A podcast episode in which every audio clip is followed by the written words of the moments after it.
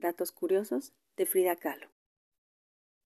Frida Kahlo nació el 6 de julio de 1907 en Coyoacán, Ciudad de México.